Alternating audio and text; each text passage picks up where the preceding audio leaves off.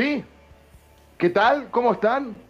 Qué, raro este horario, ¿no? Horario de almuerzo, día lunes.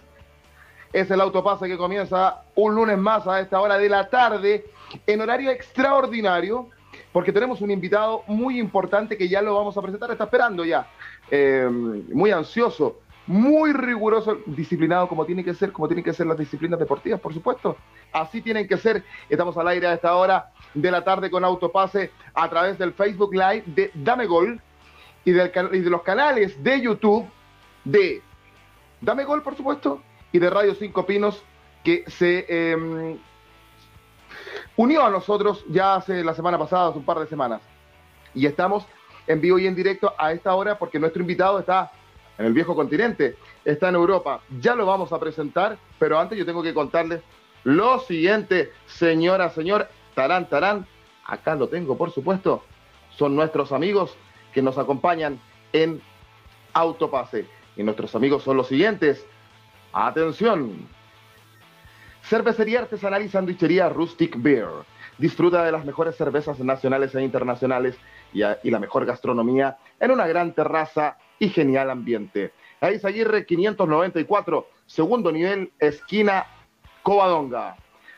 Happy Hour los sábados de 16 a 19 horas. Cervecería artesanal y sandwichería Rustic Beer. Para que usted se haga una idea, los que son de San Bernardo, arriba del Paseo San Jorge. Ahí está. Ahí está. ¿Ah?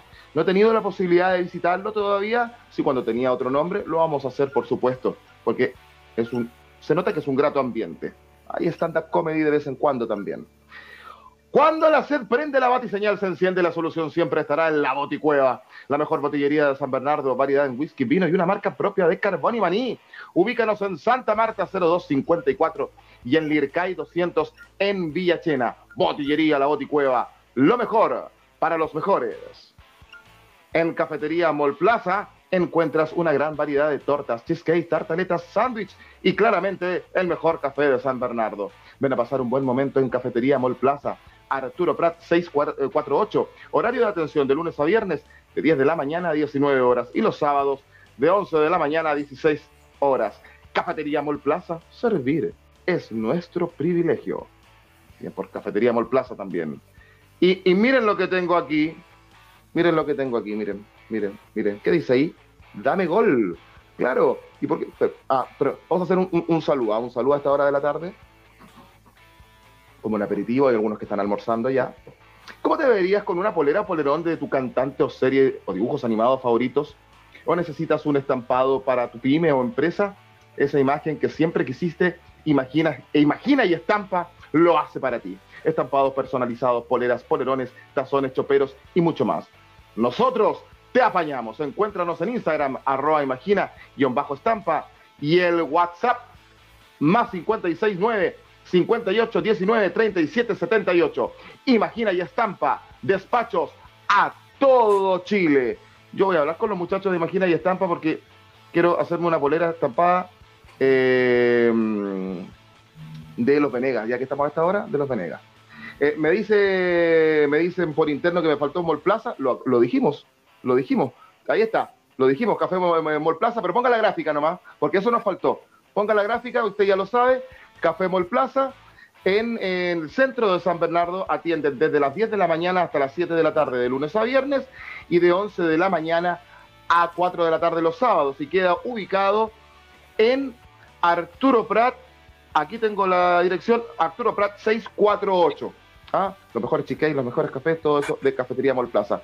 Don Miguel Drelmuán, ¿cómo está? Buenas tardes. ¿Almorzó? ¿Ya está en su horario de colación haciendo el programa? ¿Usted está en su trabajo? Lo veo ahí con, con, ah, con chaqueta de eterno. Sí, ¿cómo está Joaquín? Buenas tardes, un horario no habitual, pero siempre importante por, porque la ocasión lo amerita. Eh, después vamos a comer algo, así que tranquilo. De, de ahí vamos a, a, llenar la guatita, como se dice. Perfecto, yo estaba apagando la calefacción aquí porque me estaba ya sofocando. Está nuestro invitado ahí, muy riguroso, muy disciplinado, lo decíamos. Es un exjugador venezolano. Yo se los voy a nombrar y ustedes se, van a recordar. Y para algunos chilenos es un poco ingrato recordarlo porque nos vamos a la Copa América del 2011, esa Venezuela. Me lo, decían por interno cuando vieron la, publicidad del invitado que teníamos, o cómo recordar lo, dubitativo que estuvo nuestro Claudio Bravo en ese partido. Pero Venezuela lo aprovechó y avanzó una, una fase. Eh, muchos dirán Venezuela, un país no tan futbolizado, béisbol, todo eso, pero han tenido sus figuras, han tenido sus jugadores. Ustedes recordarán eh, Arango, Angelucci en el arco, Dudamel que vino a dirigir a Chile y que está en, el, Deportivo Cali, y así otros jugadores también. Sabarese, me acuerdo yo, Giancarlo Maldonado, Miguel Remual, ¿te acuerdas que vino a jugar acá? Y por supuesto, el capitán de esa Venezuela, en O'Higgins, que estuvo en Colo Colo, que fue campeón con Colo Colo, Rey.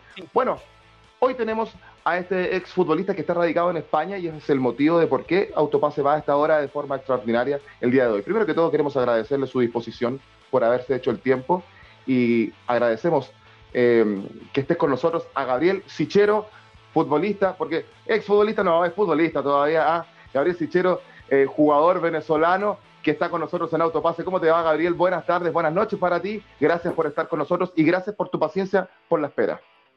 Bueno, ¿qué tal? Un placer para todos. Un saludo a Chile, un país espectacular, un fútbol espectacular que practican en la selección. Bueno, lamentablemente no pueden ir al mundial, pero esto no.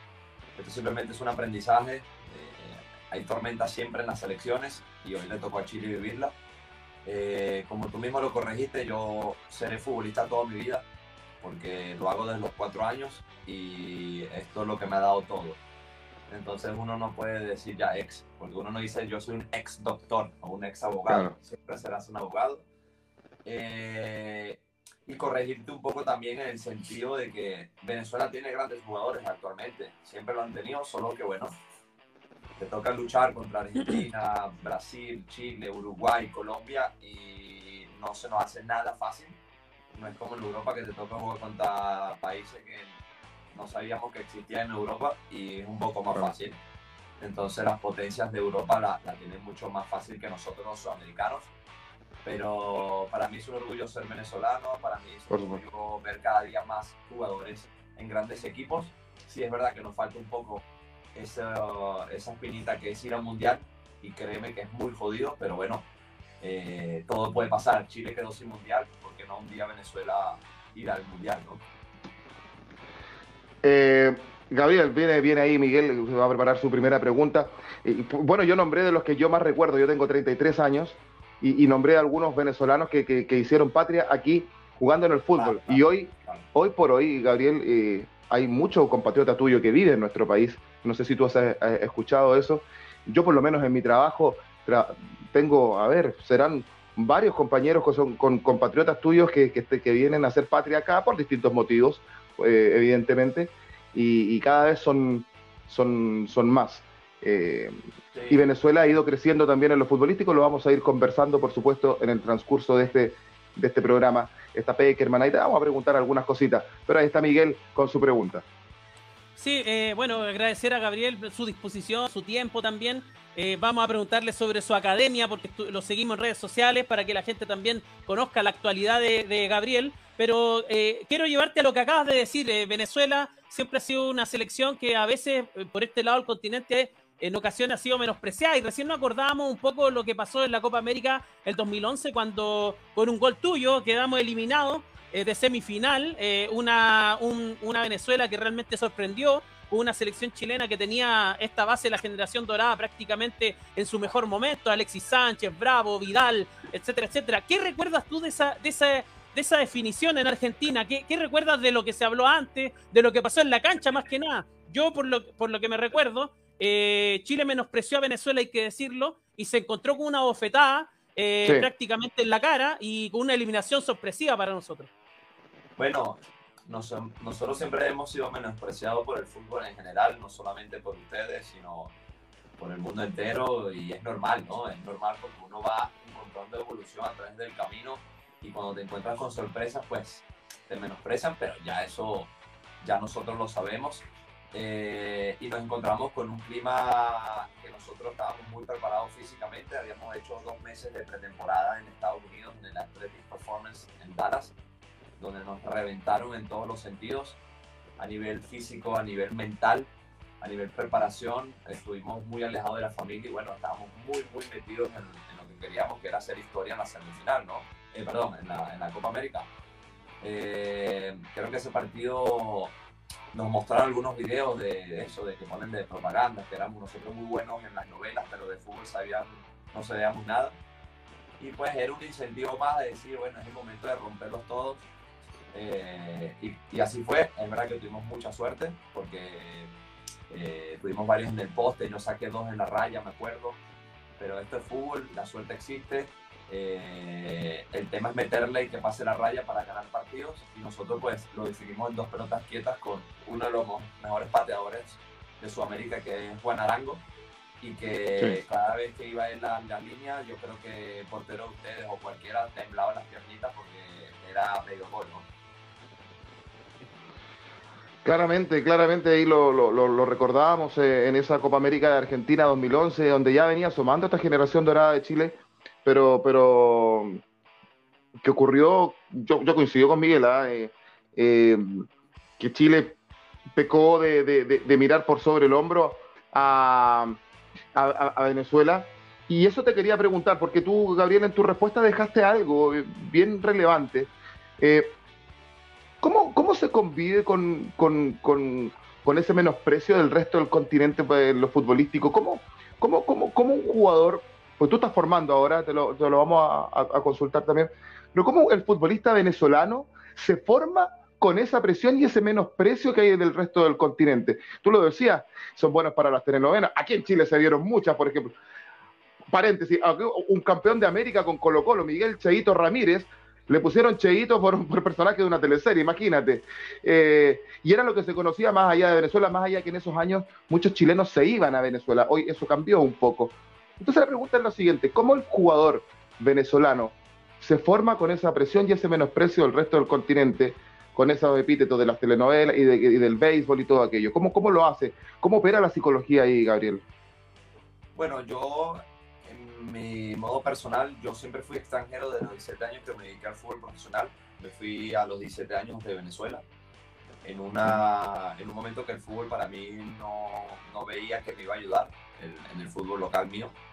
Y bueno, eh, sí, siempre sentí que este venezolano de mierda que viene a hacer acá, y yo a los 17, 18 años ya era titular en, en, Uruguay, a los 19, a los 20 años me fui a la Serie de Italia, entonces siempre tuve esa, ese como, esa presión, porque yo soy un tipo retador, yo soy un tipo que va para adelante, por, por algo logré grandes objetivos, este, pero uno tenía que lidiar con eso y, y poner personalidad. Yo me acuerdo que a los 18 años en Uruguay, que bueno, es un fútbol muy podido, ¿sabes? Los uruguayos van para adelante, ya tú sabes cuando se juega con Uruguay. Recuerdo que un mayor me dijo, mira, pelado, anda a buscar las pelotas y recógelas. Y yo, ¿cómo? ¿Y tú quién eres para hablarme así? Dije yo. Y el tipo se quedó así, a mí me hablas bien, ¿eh? a mí en respeto primero mm. y después me dicen si por favor puedo ir a buscarlo, yo con gusto lo hago, pero a mí no me vuelvas a hablar así, es porque nos agarramos a pelear claro, eso, eso en el uruguayo le gusta, ¿no? ¿Viste? Ser así, porque uno dice, este va para adelante. Y yo siempre fui para adelante. A mí no me interesa banda de capitán, apellido, no me interesa dónde jugaste. A mí me interesa la educación, porque si tú me tratas bien, yo voy a ser un mejor jugador. Entonces, menosprecio para mí, a mí me da igual. A mí me ponía como más de mentalidad de, los tengo que reventar a todos. Entonces, creo que esa generación que yo jugué, que fue una dorada como la de ustedes, eh, tuvo una preparación muy fuerte a nivel psicológico y éramos personas que ya hablábamos dos, tres, cuatro idiomas y eso creo que te, te ayuda a ser un mejor futbolista, una mejor persona, estás mejor preparado a afrontar de repente personas que te, te tiran fuerte en las entrevistas y uno está bien preparado para, para comentarles que tampoco somos gente bruta, sino gente de fútbol y gente que, que vive de esto 100%, pero eh, uno tiene que lidiar con eso y seguir para adelante y, ir a un mundial es la solución, es lo que te puedo terminar de decir. Si nosotros vamos al mundial, acabó propaganda y todos somos iguales.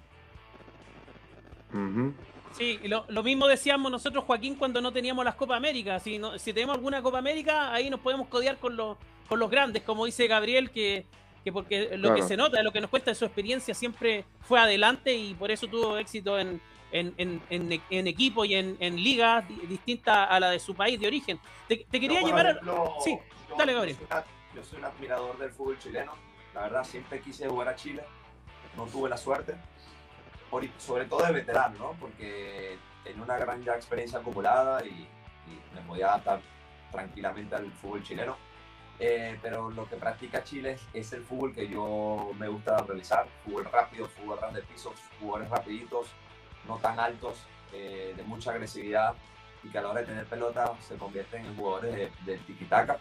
Y creo que lo que hizo Marcelo Bielsa ahí fue algo que ustedes tienen que darle gracias a Dios que Marcelo Bielsa cayó en el fútbol chileno porque modificó totalmente la mentalidad del chileno, a pesar que, bueno, siempre han tenido éxito, pero sí que, no lo digo yo inventando, sino que ha habido mucho, mucho descontrol a nivel disciplinario, pero, pero bueno, van a mundial y eso calla bocas, y eso es lo que necesitamos nosotros.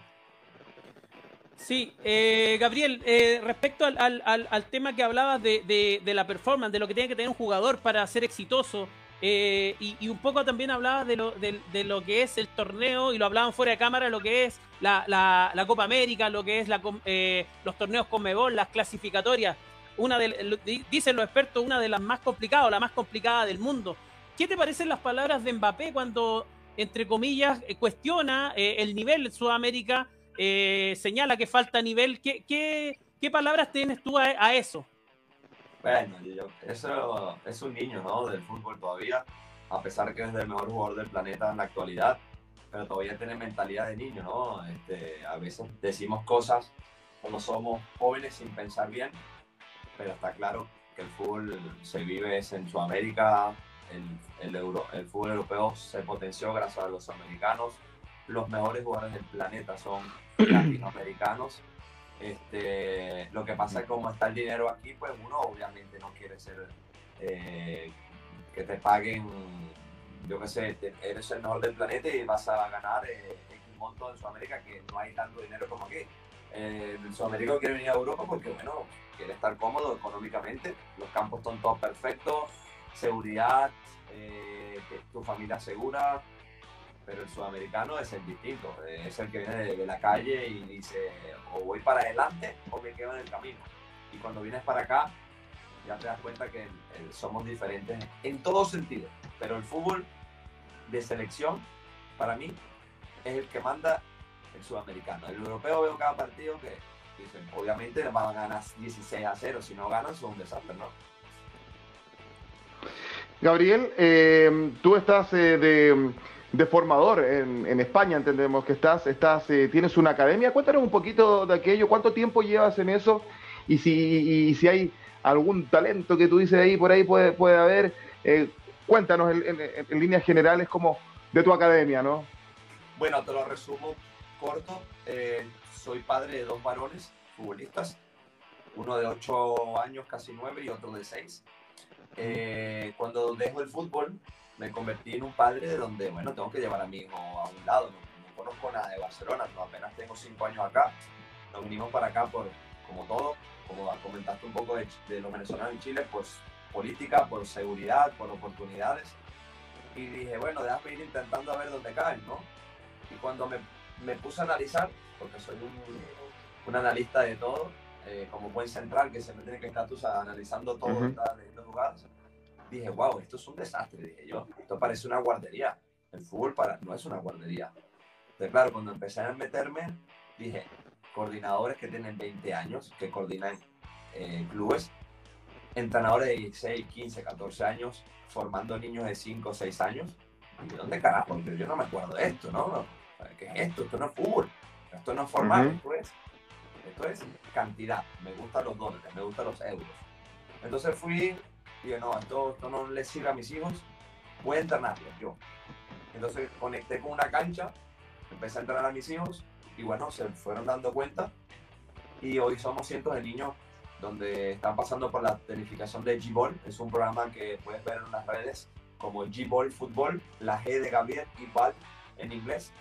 y la palabra fútbol, eh, donde les muestro que es fútbol real, entrenamiento de verdad, ¿sabes? No es eh, lanzar cinco gallinas ahí con, con la comidita y que se peleen todos. Eso es lo que tú ves aquí, sin materiales, 12 jugadores con tres balones, tres conos, entrenadores les da todo igual, entrenadores con zapatos de, de salir en el campo. Entonces yo dije, esto no es fútbol, esto es una guardería. Entonces, cada día somos más personas, cada día la gente se está dando cuenta que el fútbol no es cualquier cosa, el fútbol me dio cinco idiomas, me dio conocimiento, me dio cultura, me dio este, la posibilidad de formar familia, de crear una mejor persona. Entonces, esto es lo que estoy trayendo. Y yo les digo, yo no, yo no traigo magia, yo traigo lo que es fútbol real, lo que yo viví. Mm. Yo soy un apasionado, soy un enfermo del fútbol. Me mantengo entrenando todos los días, hoy tengo 38 años. Y lo que quiero ser un ejemplo a los papás y a los niños de que el fútbol sí, te retiraste, pero no puedes convertirte ahorita en un chico de, de que era 70 kilos y ahorita pesa 130 kilos. No, eso no es ser ejemplo, eso no es ser un profesional. Eso quiero mostrar que se puede vivir siendo profesional, no jugando en campo, pero sí siendo ejemplo y potenciando niños, que es un área abandonada a nivel mundial. Sí, eh, lindo, lo que nos comenta Joaquín eh, Gabriel, mm. para que la gente siga su página en Instagram, muchos seguidores tiene. Y, también eh, él es muy didáctico porque te enseña un poco al, entrenamiento, al alto rendimiento, sobre todo a baja edad, que, que uno que yo también tengo niños y, y, lo que él dice es, es, cierto, a veces los entrenamientos son, no son tan potentes, el tema mental es muy importante, la educación también. Eh, yo recuerdo acá en Chile cuando me tocaba ir a la escuela de fútbol de Colo Colo que te exigían notas, hoy día no te exigen notas en las escuelas de fútbol, algo muy mm. importante para la formación de un niño que tenga buen ¿No te están exigiendo notas, eh, eh, por Miguel? Lo menos, por, lo, por lo menos lo que a mí me toca ver, o sea, sin menospreciar todas las escuelas, porque hay escuelas de Colo Colo, de la U, de Cobreloa. No, pero no es menospreciar, porque es decir la verdad. La gente Exacto. Se, la gente se pone mal, no, Poncho, tú hablas de los entrenadores. Hermano, yo hablo de la realidad. Y la realidad duele, ¿vale? A mí me matan cuando hago algo incorrecto en la selección, pero cuando yo digo algo, una verdad, soy una mala persona. No, yo estoy tratando de potenciar un área abandonada. O sea, tú no puedes ir al colegio, tu hijo a la universidad y que tu maestro tenga 16 años. Eso no existe. Tú no, tú no irías, tú no llevarías a tu hijo. Entonces lo que yo digo es, vale, no puede ser que Colo Colo, si lo haga, pero el 99% de los demás no les importe. No, tiene que ser el mínimo 90% para sacar más jugadores potentes, para sacar más eh, Marcelo Sala, para sacar más Vidal, para sacar otros chicos mejor preparados a nivel educativo. Entonces, mm. eso es lo que estoy haciendo yo y, y, yo digo, wow, si el 90% les da igual, sacando el 10% que sería Barcelona, el Español, otras categorías aquí, otros equipos que no conocen, pero yo puedo, yo puedo este, ayudar a muchos niños porque son 9.999 que quedan en el camino. Solo uno llega al fútbol. Yo quiero ayudar a esos 9.999 que tengan educación, que sepan qué es fútbol, que dejen la vida en el entrenamiento, que se puedan formar como niños educados, que puedan ser tolerados a nivel de... Porque viste que aquí hay mucha mala educación, niños. Aquí tú ves, ¡ah, cállate! ¿Cómo? No, no ser un futbolista, son ser uno más del montón. Hmm. Disciplina. Entonces, claro, la gente, no, que wow, que no puede ser. Yo no soy un mago, yo soy un padre de dos al mismo tiempo y mis hijos son chicos educados. Y yo hago lo mismo con los demás que vienen conmigo. Usted tiene que primero ser educado y después viene el fútbol. Porque eso es lo que te va a hacer llegar lejos en la vida. Si no pudiste ser futbolista, bueno, por lo menos te formaste como un ganador, ¿no? Claro. Interesante lo que nos cuenta eh, Gabriel, y, que yo creo que en, la formación de, no solamente para el fútbol y para el deporte, ¿ah? sino que un poco para la vida, ¿ah? a, veces, a veces nos cuesta un poco aquello, eh, pero, pero eh, no todos tienen esa, e, e, e, esa, esa, vocación que uno lo esperaría incluso ver. Yo, te tengo que interrumpir porque la mayoría, el culpable es el padre. ¿Vale? Porque, cónchale, que bueno, uf, 70 minutos y mi hijo, ahí vaya, vete para allá y no me fastidies, porque yo también soy papá y a veces me canso, mm. coño, hijo, vaya para allá. O sea, no, no, no, no, no, estoy cansado. Entonces, claro, no analizan el club. ¿Quién es mi entrenador? Oh, el Colo Colo, qué bonito el Colo Colo. Sí, pero el, Colo Colo no te entrena, tu hijo, es el entrenador. ¿Por qué no investigas quién es el entrenador primero? ¿Dónde jugó? ¿Dónde jugó tú, el entrenador? no, bueno, yo jugué, pero es que me lesioné la rodilla. Es la típica que uno escucha, ¿no? De, todo el mundo, porque todo el mundo, no, yo era bueno, pero es que la lesión, el entrenador no me mm. trató bien. Hermano, a mí tampoco me trataron bien, ¿eh? Cuando yo era joven. A mí me trataron muy jodido. Y viví solo de lo de 15 años para ser un futbolista. Yo podía abandonar y poner la excusa, ¿no? investiga quién es el entrenador, no el club. Porque suena muy bonito al Barcelona, sí, sí, pero no me, no me importa. El entrenador. Capaz que ese buen entrenador no está en el Barcelona, está, eh, yo sé, en Guachipato, en X equipo. Pero es el que mm. va a hacer que tu hijo ame más el fútbol y entienda mejor el juego. ¿Qué pasa? Como yo soy un futbolista de alto rendimiento, ¿vale? que he podido competir con los mejores del planeta, las personas como yo quieren ser entrenador de la selección de Chile, dirigir a Colo Colo, y me encanta. Pero imagínate que si hubieran más Gabrieles, más eh, dedicados al área formativa. ¿Tú no crees que estaríamos mejor preparados a los chicos a la hora de tener 16, 17, que es la edad que uno sabe si va a ser futbolista o puede, ¿vale? Porque hoy en día los chicos de 15, 16, se le ven los, los, interiores hasta la, ¿sabes? Se baja el short este, que se le ve todo, aquí el culo no es una mala palabra, eh, eh, los aretes, actitud como que si ya tienen 20 partidos en la selección y no han jugado en ningún lado, entonces mm. algo está mal, algo está pasando. Mm. A los 15 mm. años tú no puedes tener una actitud como que si ya tienes más partidos en la selección. Entonces yo los trato aquí, hey, ¿dónde jugaste? Y me miran así, los, ¿y este quién es? ¿Este loco quién es? Porque yo estoy acostumbrado que mi entrenador tenga 20 años y le dé igual. Mira, sácate la mano de los huevos. ¿Qué haces tú con las manos de los huevos? ¿Tú haces eso en la universidad? Aquí no, ¿eh? Si no te gusta, te vas. No hay problema. No los trato mal, pero sí los, los marco diciendo, aquí vas a entrenar de verdad. Aquí vas a saber qué es fútbol. Entonces, conchale, no es que estoy impactando, es que estoy mostrando lo que yo viví como jugador. Tú hacías eso en la selección y mira, andada que hay otro igual que tú, esperando que te equivoques, ¿no? Interesante lo que nos cuenta Gabriel Sichero. Yo, yo, lo decía porque no todos educan. Tú, tú, tú estás diciéndolo acá, que estás eh, eh, educándolo a los chicos. Y me acuerdo de nuestro compañero Miguel eh, Joecín, que hablaba de, esto, de, estos, de estos jugadores que están recién saliendo del cascarón, por así decirlo, y tienen con aires de grandeza que ni siquiera han vivido un, ápice de lo que tiene, de lo que tiene que vivir para ser para, para formarse como deportista en este caso. Pero, eh, Gabriel, te voy a llevar a la actualidad antes de, irnos despidiendo y te voy a preguntar por dos entrenadores. Primero te voy a preguntar por uno que está dirigiendo tu selección, eh, Peckerman, que, tiene un alto currículum, dirigió Argentina, estuvo harto tiempo en Colombia, hizo un trabajo interesante ahí, fue a, mundiales. En el área formativa, a propósito de eh, Peckerman, eh, tiene también una trayectoria. Trabajó acá en Colo Colo, de hecho, en el área formativa, en la época de, Colo Colo de Josic.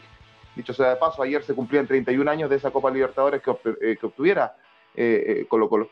Te quiero preguntar, ¿tienes expectativas con Peckerman? ¿Te ilusionas? ¿Crees que va a poder hacer, va a poder trabajar de forma tranquila? ¿Ya qué, opinión tienes acerca de él, Gabriel? Estoy muy contento, es una persona de mucha experiencia. Eh, creo que va a aportar muchas, muchas cosas positivas, por lo menos lo que yo creo y lo que te estoy hablando, se los va a trasladar a los chicos jóvenes porque es el futuro, los chicos jóvenes. Hoy la selección mayor, ¿qué le vas a decir a Tomás Rincón? Tomás Rincón es un crack, es el mm. capitán. ¿Qué le vas a decir a Arturo Vidal? Vamos a potenciar la otra generación, pues ya Arturo Vidal ya, ya está, que se, sale en la selección. Vamos a potenciar a los chicos jóvenes.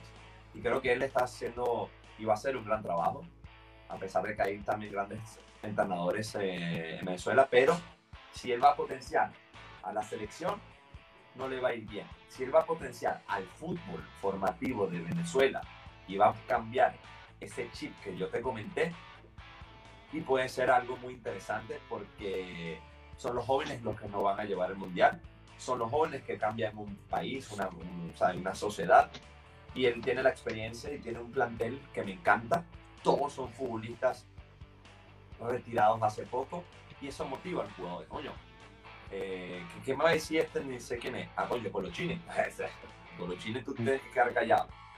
Yo la otra vez tuve una conversación con él y dije, estoy feliz que personas como tú estén por delante de la selección y en el área formativa, porque todos quieren a Guardiola en la selección. Pero en el mm. área formativa ponen a Pedrito Jiménez. ¿Y quién carajo es Pedrito Jiménez? Esa es la categoría que tienes que atacar. Y creo que Peckerman se ve un hombre muy inteligente. Eh, he podido jugar en contra de él varias veces y me pone contento. Tiene esa, esa aura así, esa energía que, que te agrada y eso se siente cuando habla un entrenador. Este tipo es jodido, este tipo es polémico. Me gusta la aura de él, a pesar que es veterano, pero lo que tiene en su espalda es lo que lo respalda, creo yo. Perfecto. Eh, Gabriel, y, lo último que decía Joaquín, de, respecto a tu, a tu impresión en la previa de, de, de Berizzo ah, para la selección chilena, recién hablabas bien de Bielsa. Berizzo es, es de, la, de, la, digamos, del, del lente de, de Bielsa, de, la, de esta camada de entrenadores que siempre siguen su línea eh, futbolística. ¿Qué, ¿Qué, te parece eh, la llegada de Berizzo a Chile? ¿Qué, ¿Qué, esperas tú en la previa? No, me encanta, me encanta. Marcelo Bielsa dejó una identidad y creo yo no se pueden salir de esa porque Chile, cada vez que juega, a mí me, fascina, me provoca ver Chile ¿sabes? Y esa identidad tiene que seguirla, eh, le has dado muchos resultados. Eh, creo que Chile, esto tiene que ser una, una gran, un gran aprendizaje. No merece estar donde, donde terminaron. Creo que va, va a venir un cambio fuerte en, en, Chile, pero que lo que le falta a Chile es, con todos los inconvenientes que han tenido y lo han publicado con la parte de disciplina y con la parte de profesionalismo, que la tienen, pero no sé qué pasa, que a veces van con la selección y se vuelven locos este, a mí me ha pasado también como jugador de la selección. Toca aprender, pero tampoco te puedes liberar de los jugadores de Chile por un error. Los errores son parte del éxito de los ganadores. Pero creo que Berizzo tiene un gran camino por delante. Eh, igual que Peckerman, se están preparando.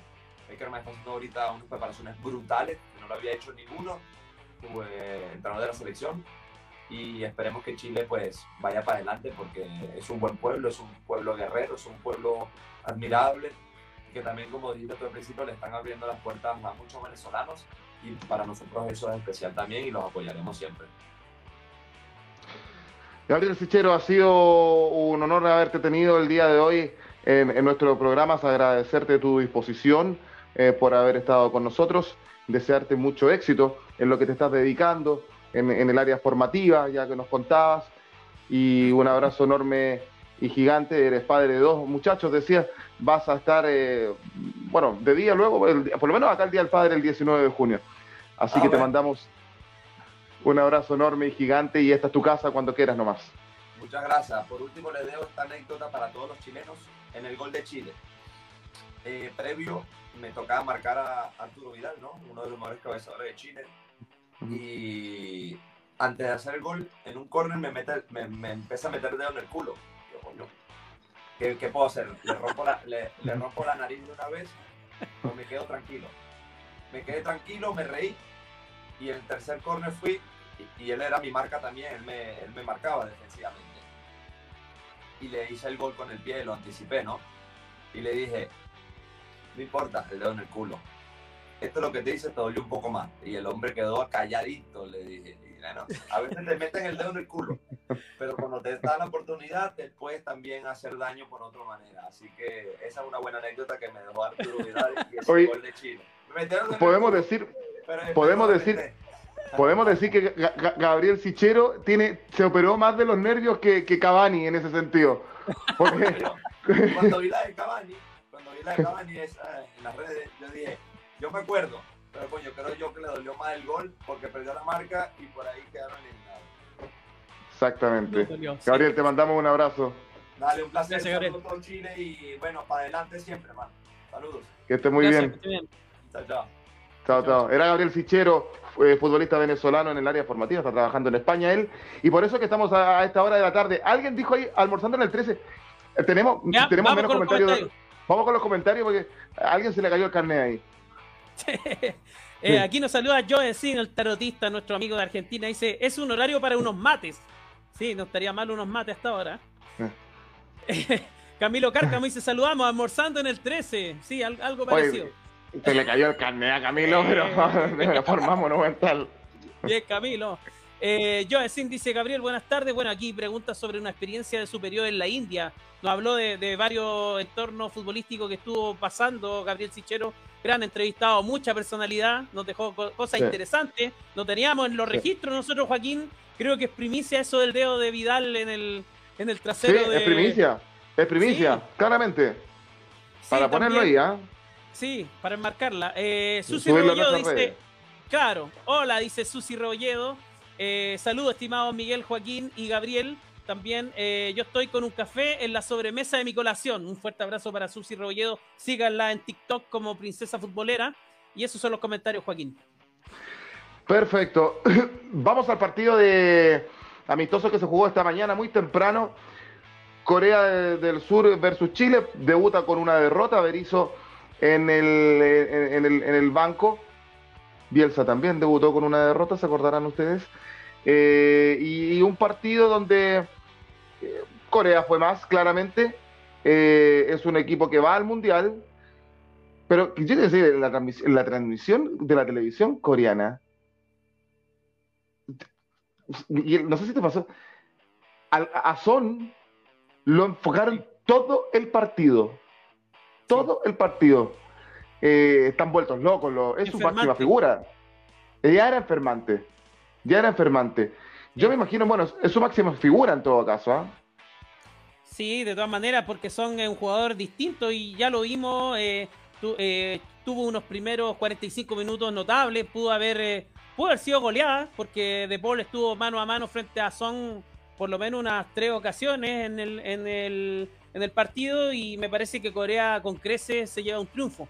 Ahora, analizando un poco lo que fue Chile, eh, claro, ya lo decía nuestro invitado recién, y hay que colgarse esas palabras. Eh, no hay que perder la identidad y, de todo lo malo que puede resultar de, un, de una derrota 2 a 0 en Asia, donde siempre es difícil, el, tema físico de los coreanos es muy importante, pero de fondo eh, hay que dejar lecciones y, aprendizaje.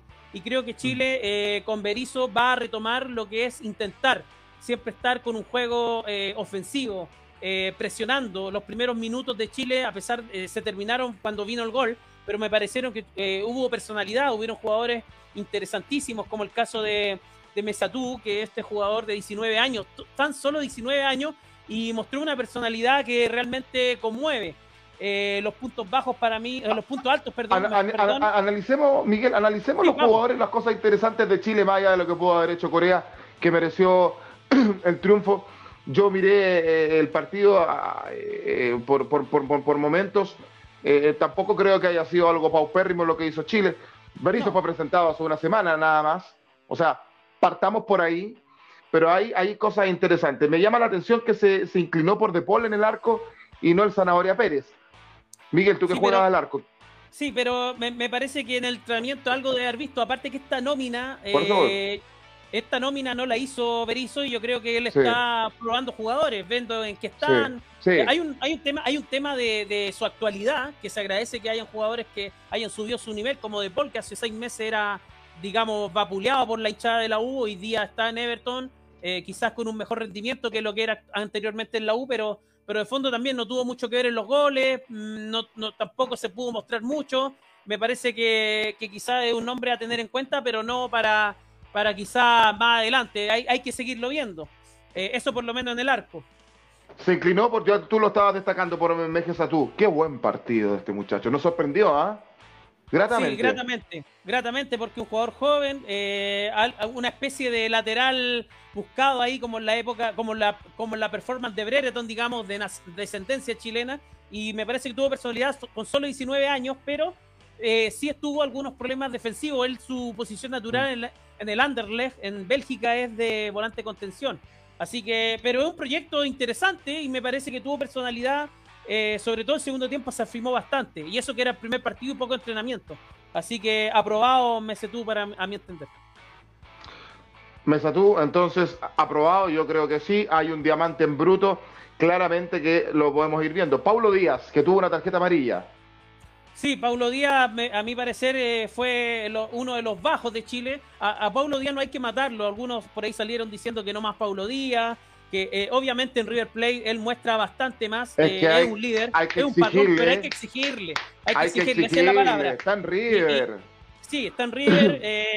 junto con Kusevich, que era la otra dupla de centrales, eh, son jugadores que están en alta, en alto rendimiento, en River, en, Palmeira, y me parece que hay que exigirle. Entonces, tuvo unos par de errores en la salida, eh, él tiene que ponerse de acuerdo más con Gary Medel y con Kusevich en, quién va a ir a cortarlo, digamos, la llegada de, la, delantera rival. Me parece que hubo unos desajustes, pero yo creo que eh, confío en que con los entrenamientos se va tomando una especie de, fiato en esa defensa que, creo que tiene nivel, tiene nivel.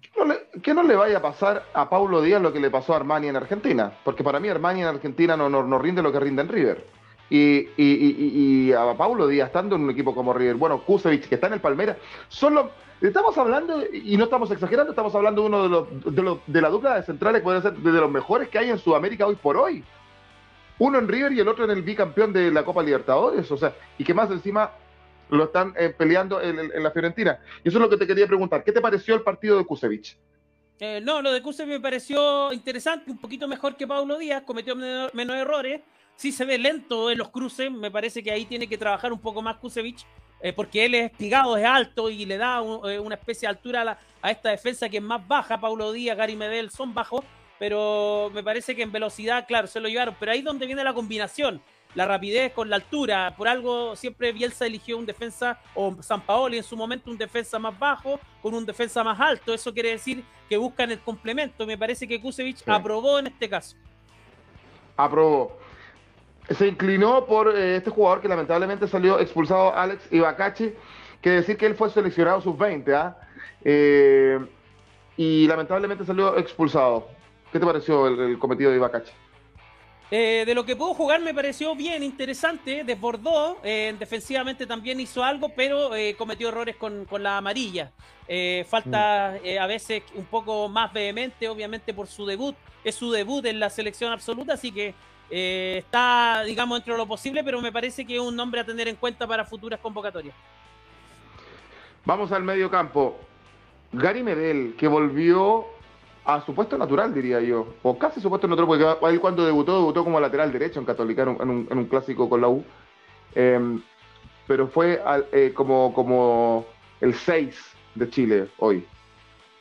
Sí, el 6 de Chile y yo creo que también lo que busca Berizzo con poner a Gary Medel ahí es poco simular lo que hacía Marcelo Díaz en, en la selección. Ese, ese volante que de ida y vuelta que se complementaba entre el medio campo y la defensa y viceversa, que se mm. ponía entre medio de los centrales. Eso es lo que trató de hacer Gary, pero Gary con su ímpetu de ir siempre adelante, lo vi incluso correteando una pelota ya en la defensa contraria, eh, hace que la selección se desordene. Me parece que ese puesto, eh, por ahí eh, Gary podría jugar con línea de tres, bajar la defensa, hay que ver un poco cómo va a plantear el partido con, Túnez el viernes a las 2 de la mañana, Berizzo, y, ver si mantiene a, a, Gary dentro de la línea central o lo mantiene como 6. Me parece que Gary eh, hizo un buen partido, eh, está vigente, no debería salir de la selección, sobre todo porque en la transición debe ir mezclada entre juventud y jugadores de experiencia.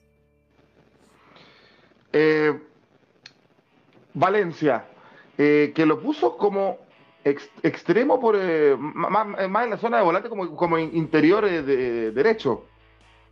Sí, no es su posición natural. En Católica juega más, más, por la punta, pero me parece que hizo un partido. Es centro delantero regular, claro, pero también mm. dado que no, maneja bien el puesto. Eh, recordemos que esta nómina no la hizo Berizzo y él está probando jugadores finalmente. me parece que Valencia em, es un jugador a tener considerado, sobre todo porque es un jugador joven y puede dar mucho más. Marcelino Núñez. Sí, Marcelino me pareció un partido bueno, sobre todo el primer tiempo, eh, manejó los hilos de la selección. Eh, eso sí, perdió un poco de claridad el segundo tiempo, por eso fue sustituido. Pero Marcelino siempre interesante. Si él está prendido y el equipo está prendido, eh, va, a dar que hablar Marcelino Núñez. Me parece que ha probado. Tomás Alarcón, que, que en lo hacía más de, corte, por ahí, de, volante mixto, pero lo puso bien arriba, encuentro yo, al muchacho del Cádiz. Sí, porque quiso tratar de, simular una especie de lo que hace Charles Arangui en la selección. Eh, pero Tomás eh, es mucho más retrasado que Charlie Aranguiel, se, se mantiene más en la línea de los centrales, en el Cádiz juega ahí, me parece que también tuvo una participación eh, regular, producto que no manejaba bien la posición donde estuvo, la, velocidad de los coreanos realmente lo sobrepasó, por ahí se vio bastante mal y sobre todo por ese lado atacaron bastante, así que Em, diría, eh, con un 4 pondría a Tomás Alarcón este partido. Sí, sí, y no lo repruebas porque no estaba en la posición de él, claramente. Jan Meneses. Mira, Jan Meneses de esos jugadores que a veces eh, de dulce y de agraz, eh, tiene una buena, dos malas y así va. también se pierde en esa posición. Es su posición en la que juega en México, pero no sé, hay un tema de, complemento con el equipo, me parece que se asocia bien, pero, pero no, es intermitente. Y eso es lo que le, complica a Jan Meneses. Me hubiera gustado más haber visto del principio a, a Montesino, por ese sector que entró, hizo bastante más, tuvo más personalidad, así que es para tener en cuenta, pero no sé si para ser titular eh. Ben Brenneton. No, Ben Brereton eh, me parece que hizo un buen partido. Es un jugador que va, va, es el llamado a llevar la bandera de la, del cambio. Eso te iba a preguntar. Sí, ¿Va a ser el líder, de esa selección? Creo que sí, creo que sí. Eh, el primer tiempo eh, estuvo muy, Me acordó mucho de, lo, de la época de Zamorano y Salas cuando, cuando Chile jugaba con equipos bien complicados y tenía estaba lagunero. Y Breton fue, bajó bastante a, a la defensa chilena, fue a buscar balones, se mostró, propuso, le anularon un gol y eso es siempre importante para un mm. jugador que tiene que estar eh, cerca de las redes. Brereton aprobado, Brereton me parece que de 9 da mucho más, si se va por el costado Chile da ventaja, pero aún así siempre es complicado Brereton en, la selección, así que me parece que aprobada la, la, la, respuesta de Brereton en este partido. Eh, Brereton va, va a, a ser el líder, pero pero no, no, no, ¿quién fue el capitán hoy día? Gary Medel, no, no creo que le pase la jineta en todo caso. No, porque los experimentados van a llevar siempre eso, por eso la transición es paulatina. Eh, por ahí algunos dicen, no, todo lo, de la generación afuera, generación dorada afuera, traigan jugadores jóvenes, jugadores de menos de 21 años. Ojo, las transiciones, y lo hemos visto al lado, lo hemos visto en Argentina, en Brasil, en, el mismo Ecuador, es, es, paulatina, no es de un día para otro. Y así que me parece bien que haya jugadores como Isla que se haya automarginado, jugadores que estén tomando descanso como Vidal, Alexis, y jugadores que se mantengan en esta selección, como el caso de Medel. Me parece bien eso. Entró Eugenio Mena, que vuelve a la selección. Sí, Mena entró, yo creo que lo puso para probarlo. Insisto que hay jugadores que están en, veremos por parte de, de Berizzo. Me parece que va a ser un equipo totalmente distinto el que va a poner con, Túnez. Si pasa a la final, va a ser otro equipo independiente del resultado. Está buscando jugadores y me, y me parece que también es importante lo que hace Mena, que hace un poco la transición de los laterales me parece que por ese lado Gabriel Suazo es el titularísimo en la selección, no hay discusión. Sí, lo, desplazó, crees tú? No, no, porque Gabriel Suazo eh, para mí es el titular en la selección, es el que está mostrando mejor nivel en, en por eso te pregunto, laterales. A, eso voy, si, si, Suazo había desplazado a Mena, porque, porque el, fútbol, el fútbol es presente, no es trayectoria, porque si es por trayectoria Mena es más que Suazo pero en el presente Suazo es más que Mena, más allá que Mena viene volviendo de una, lesión. Y más allá que juega en Argentina, que juega en Racing, me parece que, que va en ascenso. Mena yo creo que ya llegó a, su techo y quizás quiere volver a la U en un tiempo más. Aquí yo sí nos pregunta la mayoría de los jugadores chilenos que vienen el once inicial de Berizzo, los desconozco. Esto me sirve para saber de dónde vienen. Buen, punto el de, el de Buen punto. Entró Joaquín Montesinos, que a mí también me llamó la atención que no fuera de titular, fíjate. Sí, eh, pero por eso te digo, estaba buscando jugadores, mm. está viendo que en su posición, me parece bien lo que hace Berizzo, más allá del resultado, probando, probando eh, eh, algunas posibilidades, algunos casos, algunas, algunas propuestas. esta nómina la hizo Ormazábal con Virosevic, así que me parece bien que se le den minutos. Sí, también. Entró Pablo Galdames también. Sí. Pocos minutos Pablo Galdames, pero me parece que hizo mejor partido que Alarcón. ah, bueno. Ronnie Fernández también entró. Ah, Ronnie Fernández, muy pocos minutos también, igual que lo de Jason Rojas. Me parece que, van a tener más, minutos, varios jugadores van a tener más minutos con Túnez, sobre todo los que vimos al segundo tiempo. El partido con Túnez es esta otra semana, ¿no? Ahí ya comienza la Copa Quirín, porque este era un amistoso nada más. Es esta semana, este, este jueves, de jueves para viernes, ya, eh, eh, a las 2 de la mañana a las 2 de la mañana. Sí, bueno, ahí estaremos a poner los relojes nada más. Eh, después de, Dame Gol América, seguramente descansaremos un rato y ahí a ver el, partido. Eh, Miguel, una, a ver, de movidas en el fútbol, están pasando cosas en la U. Fue presentado Diego López como técnico, habló y está confirmado en la U el primer refuerzo, el volante central que viene de, Rosario Central, Emanuel Ojeda. Es el primer refuerzo de la Universidad de Chile, confirmado. Buen jugador Emanuel Ojeda, ya había sido tanteado en la en el proceso, digamos, de, del verano, eh, donde sonó junto, junto a otros jugadores, pero me parece que es, del gusto de la U, un jugador que, que, es protagonista, que era titular en Rosario Central. Yo Sin el jueves no va a dar más datos de él, pero me parece que es un jugador interesante y la U necesita reforzarse ahí. Ojo que el uruguayo Brum venía a cumplir la misma función. Con esto quizás se, pueda ir, no sabemos. Se está buscando la salida de Brum, que la verdad es que ha dejado bastante que desear el la U. Y para ir cerrando, Miguel, es yo, si se va Pablo Solari a la América de México, que yo creo que en los futbolísticos no, no. Yo lo discutía con mi suegro el otro le decía yo, pero es que no, pero es que, plata, ¿no? Ya, ya el mercado mexicano, sí, pero en lo futbolístico, yo creo que piensa, a mí no me gusta el fútbol mexicano, derechamente, pero pongamos ya, se va. ¿Es Jorman Zapata de nuestro Magallanes el indicado para reemplazarlo?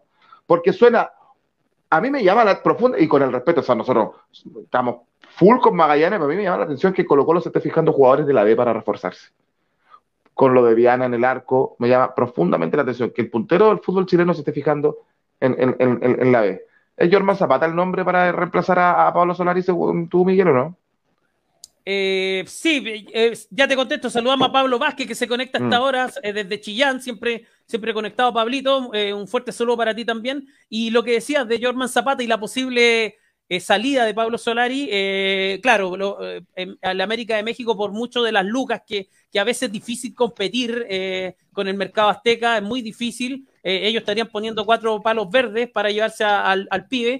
Eh, y si eso se llega a dar, me parece que lo de German Zapato no es un, nombre descabellado. Por mucho que la primera vez sea un torneo de menor, eh, de, menor nivel y por ahí Magallanes está haciendo buen, una buena campaña, me parece que es un plus que Magallanes esté, digamos, haciendo una buen, un, buen torneo. Jorman Zapata ha sido protagonista de este equipo, siempre titular, dando cosas distintas, cosas interesantes. Y lo, lo, que más me llama la atención, su deseo de llegar a Colo Colo, también algo muy importante, el dijo entre dos equipos, el hijo Colo Colo, sin lugar a duda, eso ya le da un aliciente al jugador para, para proyectarse. Y lo tercero es su edad, 21 años, muy joven. Él, ah, recordemos que proviene de Católica, estuvo a préstamo, tiene eh, contrato vigente con una empresa de representantes, con Magallanes hasta diciembre de 2023. Por lo tanto, habría que comprar el pase y en cuanto a su juventud, me parece que Zapata quizás no es lo mismo que Solari, pero es un proyecto a tener en cuenta. Sobre todo también porque vendrían jugadores de, la cantera. Hay, jugadores como el, Flecha Oroz, también como, como Johan Cruz, que pueden reemplazar a Solari por ese sector. Lo mismo de Zavala, jugadores que por, por la punta pueden hacer cosas interesantes. Y qué más que Jorman Zapata se pueda sumar a esa alternativa, a mí no me parece mal. Eh, y hablando de Magallanes, Piña Villanueva a Magallanes. Buen refuerzo, ¿ah? Sí, Piña Villanueva, Magallanes, muy, muy buen refuerzo. Por acá Pablo Vázquez también complementa, dice cuánto han llegado de equipos de medio pelo e incluso de segunda y han, dado muy buenos resultados. Eh, uno que me viene a la mente rápido, el Chupete Suazo, cuando pasó de tercera o de segunda, no me acuerdo, a primera. Fue goleador de esa serie y, pasó a romperla primero en, Audax Italiano. Eh, también Joecina que dice, no sé si es buena idea de que Magallanes se desarme en vista de jugar la primera división.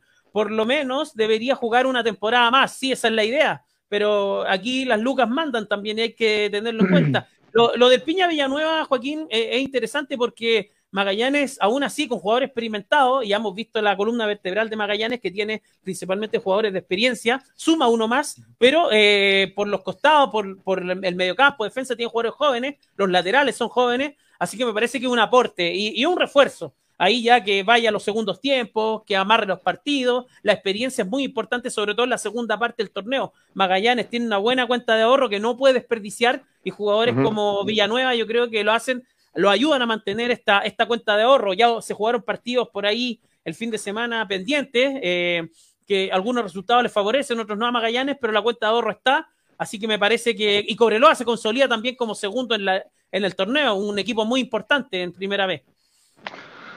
Así es, porque se estaban jugando partidos eh, que, estaban pendientes en, la primera vez y ya se cerró eh, ese torneo también en, su primera rueda. suena Denil Maldonado, un, seleccionado hondureño que jugó por, eh, en Everton hace muy poquito, un defensa central en Colo Colo. Yo no quiero ningunear al jugador, pero no sé.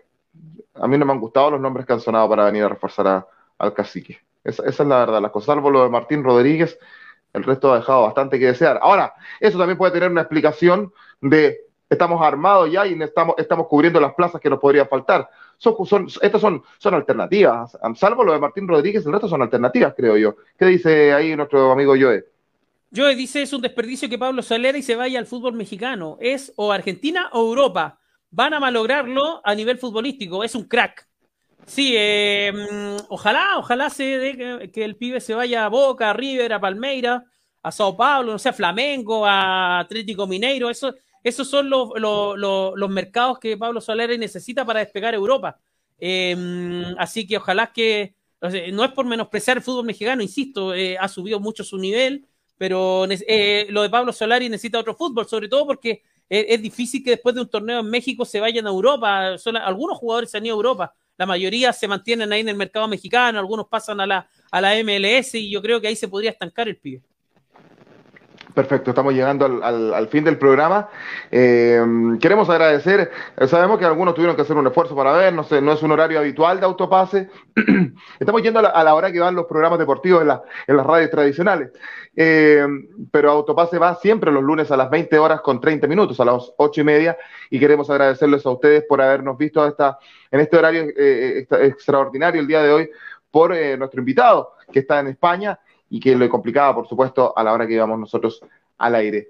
Em, Miguel, que tengas una excelente semana y nos vemos el jueves con Dame Gol América. Nos vemos el jueves con Dame Gol América. Nos vemos también eh, el próximo lunes con Autopase. Si se perdieron el programa, recuérdenlo, escúchenlo a través de Spotify en Dame Gol.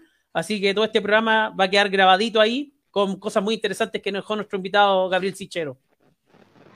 Perfecto, y ustedes que tengan una excelente semana también, que está comenzando, eh, no está tan, helado como, como la semana, la semana pasada, para morirse, la verdad, con el frío que hubo, ahora no es, eh, no es el caso. Que tengan un excelente lunes y una mejor semana, nos vemos el jueves con Dame Gol América.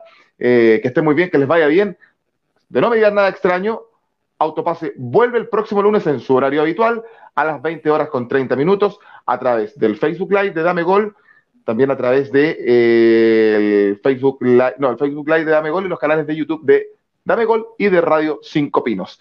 Que estén muy bien, que les vaya bien. Buenas tardes. Chau, chau, chau, chau, chau, chau, chau. Ha sido Autopase.